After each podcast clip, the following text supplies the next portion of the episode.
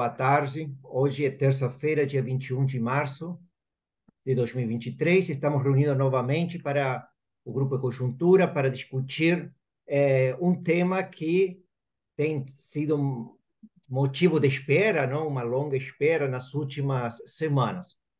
E, e trata do novo arcabouço fiscal que tem sido prometido pelo governo Lula não? e anunciado também pelo ministro da, da Fazenda, Fernando Haddad. Para discutir, então, sobre que características deveria ter, que, que a gente pode, qual é a experiência internacional, o que, que a literatura trata sobre o tema, estamos aqui com a professora Margarida Gutierrez, que vai, vai apresentar o tema, discutir e vamos comentar eh, rapidamente, especialmente eh, o caso brasileiro. Então, eu gostaria, Margarida, se você, então, Lícia, muito obrigada. Aí, então, a gente, a ideia nossa hoje é discutir um pouco né, o que a literatura fala sobre regras fiscais. Por que isso? Porque, como Lícia colocou, o tema está muito presente na economia brasileira e já já a gente vai ter o um anúncio de novo arcabouço fiscal. Então, o objetivo desse podcast é fazer com que os nossos ouvintes, as pessoas que estão aí sempre com a gente, possam avaliar, à luz da literatura, né, aquilo que vem para o caso brasileiro. Bom, em primeiro lugar, eu gostaria de colocar o seguinte: quando a gente fala de política fiscal e ciclo econômico, né, o ideal é que a política fiscal assuma um contorno anticíclico, contra o ciclo econômico. Em momentos em que a economia cresce mais, o governo poupa mais, para que, em momentos em que a economia desacelere, o governo possa aumentar seus gastos e atenuar a desaceleração do ciclo econômico, que é inerente a qualquer sistema capitalista de produção. Né? No caso brasileiro, a gente já tem uma limitação importante. Por quê? Porque 94% dos gastos são obrigatórios, então não são sensíveis, não podem flutuar, não são objeto de decisão de política fiscal, eles têm que ser realizados. Então, isso já é uma dificuldade, porque se fala muito. Não, porque o governo quer uma política fiscal anti-ciclo. Bom, mas acontece que 94% da despesa sendo obrigatória, fica difícil praticar uma política anti o ciclo econômico. Bom, o que, que, são regras fiscais? Regras, de acordo com o Fundo Monetário Internacional, regras são aquelas que impõem alguma restrição mais duradoura à política fiscal. Por quê? Por que, que isso é importante? A ideia de regra fiscal se contrapõe à noção de discricionariedade da política fiscal. A literatura descreve esse comportamento. O executivo, em geral, tem uma tentação sempre de gastar um pouquinho mais, de aumentar um pouquinho mais a dívida pública, como se isso não tivesse nenhuma relevância. Mas tem. Então, o objetivo de regras fiscais é amarrar um pouco as mãos do executivo e não deixá-lo solto com essa e cair nessa tentação de gastar um pouquinho mais e deixar para o próximo governante ah, os efeitos dessa, desse comportamento. Tradicionalmente, a literatura considera que existem quatro possibilidades de regras fiscais, já anunciando que elas podem se misturar. Na verdade, um país pode adotar mais de uma regra. Então, essas quatro são regra de despesa ou de gasto público. Essa regra é fácil de ser entendida, ela tem uma grande vantagem, ela é muito simples. E o gasto público, em princípio, é a variável mais importante de política fiscal que o governo pode controlar. Né? Claro, se ele tiver algum espaço de discricionalidade, que não é muito caso brasileiro. Mas, enfim, é uma regra simples. Qual é a grande desvantagem desta regra? Ela pode inibir investimentos, sim. E ela pode tornar a política fiscal dura né, em relação aos ciclos econômicos. Então, ela poderia ter alguma flexibilidade, algumas válvulas de escape, se ela for uma regra de fato a ser implementada. Uma segunda regra diz respeito à regra de receita. E aqui o objetivo básico é o seguinte: estabelecer um limite para a receita e qualquer coisa que exceda esse limite vai para um fundo soberano. E a ideia, de novo, quando a economia desacelerar, esse fundo soberano, então, ele é acionado para esses recursos que estão ali para ativar um pouco a, a de, em, em ir contra a des, minimizar o efeito da desaceleração cíclica de uma economia. Uma terceira regra de respeito à regra de resultado orçamentário, que no caso brasileiro e na maior parte do mundo, adotam-se regras para o resultado primário, que é aquele indicador que exclui, tanto da receita como do gasto, os juros. Vantagens dessa regra: ela é fácil e ela tem uma grande vinculação com a trajetória da dívida pública. Que um dos componentes da evolução da dívida pública em relação ao PIB é exatamente o resultado primário. Qual seria grande, as grandes desvantagens dessa regra? Bom, primeiro, ela tem um caráter procíclico. Por quê? Porque quando a economia cresce mais, as receitas também crescem. E se esse resultado primário meta for estabelecido em termos nominais, uma vez que a receita cresça, o gasto também pode crescer em momentos em que o PIB já está acelerando. Esse, essa desvantagem ela pode ser contornada, eu diria. Basta que o executivo anunciasse resultados primários mais elevados quando a expectativa de um crescimento maior da economia e resultados primários menores quando a expectativa é uma desaceleração da economia. Essa regra, no caso brasileiro, ela foi muito mal conduzida. Desde a da lei de responsabilidade fiscal, a gente adotou ela durante muito tempo e hoje ela ainda está presente. Ela dá margens a contabilidades criativas. Né? Então, as heterodoxias contábeis, a partir de 2007, no caso brasileiro, marcaram o tom desta regra. Então, ela caiu um pouco no descrédito e não produziu os efeitos esperados sobre a trajetória da dívida pública em relação ao PIB, exatamente por, por isso. E a última regra possível é uma regra para a dívida pública em relação ao PIB em geral. E aí estabelece um limite. Quais são as dificuldades? Essa regra é muito clara, é muito simples, mas qual é a grande questão que se tem aí? A dívida pública em relação ao PIB depende de três variáveis: resultado primário, juros da economia e crescimento do PIB. Juros da economia não são, não são controlados pela política fiscal. O PIB da economia é uma variável de resultado. É, é, é, o final, quer dizer, é uma síntese de todo um ambiente macro e microeconômico de uma sociedade em determinado período. Então, também não é uma variável diretamente controlável pela política fiscal. Sobra o resultado primário, cujos gastos podem ser controlados, mas as receitas muitas vezes não. Então, é uma regra de difícil operacionalização, embora ela, embora ela tenha essa vantagem, é muito clara, transparente, todo mundo entende. Né? Bom, o que, que a gente tem aí hoje no mundo? É, o FMI solta várias, tem vários estudos sobre essas questões, né? E o último relatório do FMI sobre regras fiscais é, considerou 88 países, né? E desses 88 países, aqui tem dupla contagem, porque um país pode adotar mais de uma regra. 54 adotavam alguma regra para o gasto. É diferente do que o nosso ministro da Fazenda falou, que nenhum país adotava uma regra de gasto. Não é verdade. 40, 54 países adotam alguma regra em relação ao gasto. Sete limites para a receita é, 67 tem alguma regra para a dívida pública em relação ao PIB. E 79 adotam regras para o resultado primário. Tá? Então, isso é o que a gente tem hoje no mundo. Cada uma dessas regras tem as características específicas de cada economia. Né? Cada economia desenha a regra de acordo com os seus interesses e com os seus objetivos. Mas, de qualquer maneira, a gente ainda pode falar mais sobre regras fiscais Pensando agora um pouquinho nas qualidades que deve ter qualquer regra fiscal.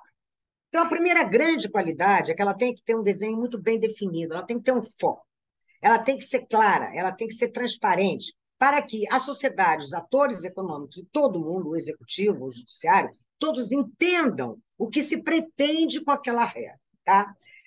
Um segundo atributo é a simplicidade. Porque se ela for muito cheia de mais, mais, mais, de regras e de possibilidades, vai ser difícil, inclusive, cobrar se ela está sendo cumprida ou não. Então, ela tem que ser simples, minimamente simples. Ela tem que ter flexibilidade, uma terceira característica importante. A gente viveu aí o período da pandemia, qualquer regra fiscal, ela tem que ter alguma válvula, válvulas de escape exatamente para esses períodos que podem acometer uma economia, a sociedade e o mundo. E, por último, ela tem que ter mecanismos de controle. Qual é o significado disso? Ela tem que ter punições previstas, caso os governantes, os executores da política fiscal, não sejam capazes de cumprir né, aquela regra, as regras ou aquela regra previamente estabelecida ou previamente estabelecidas. Por último, eu queria falar um pouquinho sobre o desenho da política fiscal, do novo arcabouço fiscal, que eu gostaria de ver para o caso brasileiro. Né? Eu acho que a gente poderia ter duas regras. Uma regra de resultado primário, sim. Por quê? Porque ela tem uma grande vantagem, ela está diretamente vinculada, é uma das variáveis que condiciona a trajetória da dívida pública em relação ao PIB. Então, é uma regra sem, claro, aí não vamos cometer os erros do passado, sem a possibilidade de enxertar, de fazer contabilidades criativas, de tirar os investimentos, de tirar isso, enfim né? uma regra bem definida em relação a isso. E acho que a gente tinha que ter, sim, uma regra para os gastos públicos, qualquer que seja ela, e o ideal seria que todos os gastos estivessem dentro da regra. Por quê? Porque o Brasil tem demandas sociais enormes. E o Brasil nunca fez escolhas para o orçamento. Eu costumo brincar, parece que o nosso orçamento é coração de mãe. Sempre cabe mais um, não tem problema, sempre cabe mais um gasto. E o resultado disso é que a nossa dívida pública em relação ao PIB é muito maior que a média dos emergentes. Ontem eu estava lendo o relatório do Fiscal Monitor, do FMI. O Brasil tem uma dívida pública, PIB, né? É, só é pior que Sri Lanka, só é maior em que países? Sri Lanka, Venezuela e tem mais um país que eu me esqueci. E Egito. Então, nós temos a maior quarta dívida pública, PIB, entre os países emergentes. Além de se ela é muito maior, eu já disse, o juro real que incide sobre ela é exorbitante, é incompatível. É um juro que ingessa a economia. Ah, então vamos reduzir os juros. Juros não se desce na marra. Isso, as evidências empíricas todas, inclusive nossa, né, nos mostram isso. Se fosse assim, você não teria juros altos em nenhuma parte do mundo. Né? E se fosse tão fácil aumentar gasto, que isso geraria crescimento, você não teria país pobre. Né? Tá. Então, essas Margarida, são as minhas considerações. Gostaria Lixa, de fazer duas questões aí. Eh, você já destacou que eh, os gastos discricionários representam 94% do, do total de. 6%, desculpa, 94% é. são obrigatórios. São as obrigatórias. É, então, uma pergunta é como que você vê é, esse tema, tá? Porque isso supõe também algumas decisões. E o segundo ponto, é, é uma segunda pergunta é sobre é, existe um problema de economia política na, na hora de fazer as escolhas é, dentro do, dos gastos.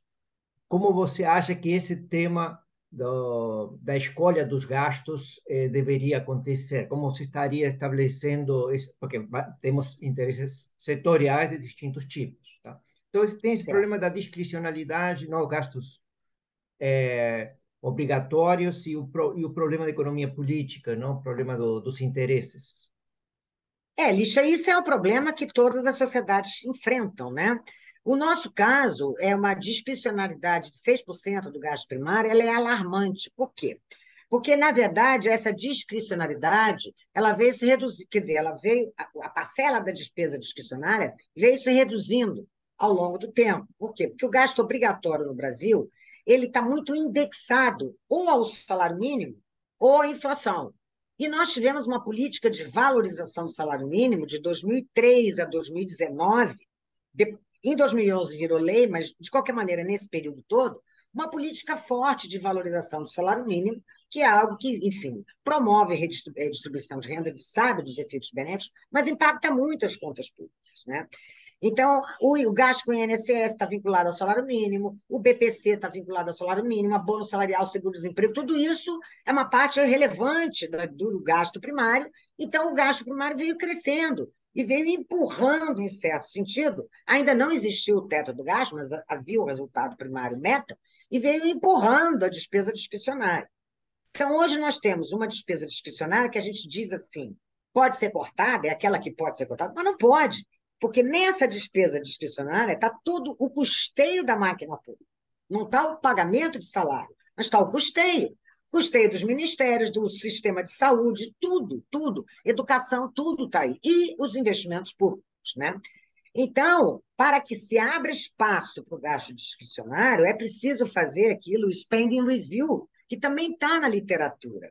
A cada par de anos, assim como na Previdência, o que está acontecendo com a França, você tem que fazer uma revisão da, das regras previdenciárias, por quê? Porque a ciência atua a favor do cidadão, ele está vivendo mais. É a mesma coisa aqui no orçamento público. Você tem que fazer um spending review a cada par de anos, para que a sociedade, então, se manifeste, diga, eu quero colocar os meus recursos aqui e ali. Porque a história de que o céu é o limite, que não há limite para o gasto, é, é, muito ruim, porque isso leva a uma explosão de dívida pública e, inclusive, anula os efeitos benéficos de políticas de transferência de renda sobre a população. Por quê? Porque à medida em que essa dívida pública PIB sobe, os juros da economia sobem, a percepção de risco sobe, os indicadores de confiança se deterioram. Juros mais altos, todo mundo sabe qual é o significado. E aí não estou falando da taxa Selic.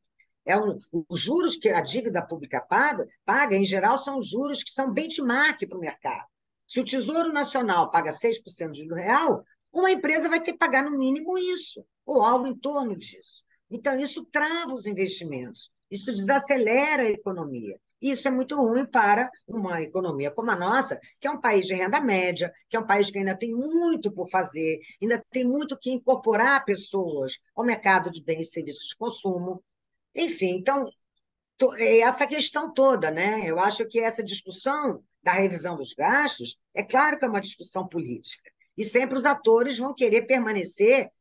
Se eles têm um quinhão do orçamento, ninguém quer abrir mão. Então, é claro que isso passa por uma mediação política, o Congresso, a sociedade e o Executivo, sim, e o Judiciário, enfim, o Legislativo, todo mundo aí. Né?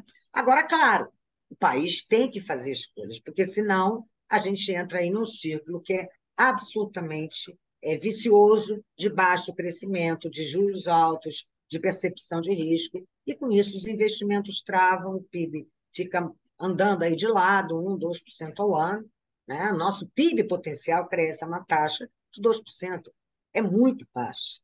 Isso a gente já vem discutindo em outros podcasts. Né? Então, a gente tem que abrir. Escolhas são escolhas difíceis, sempre. Né?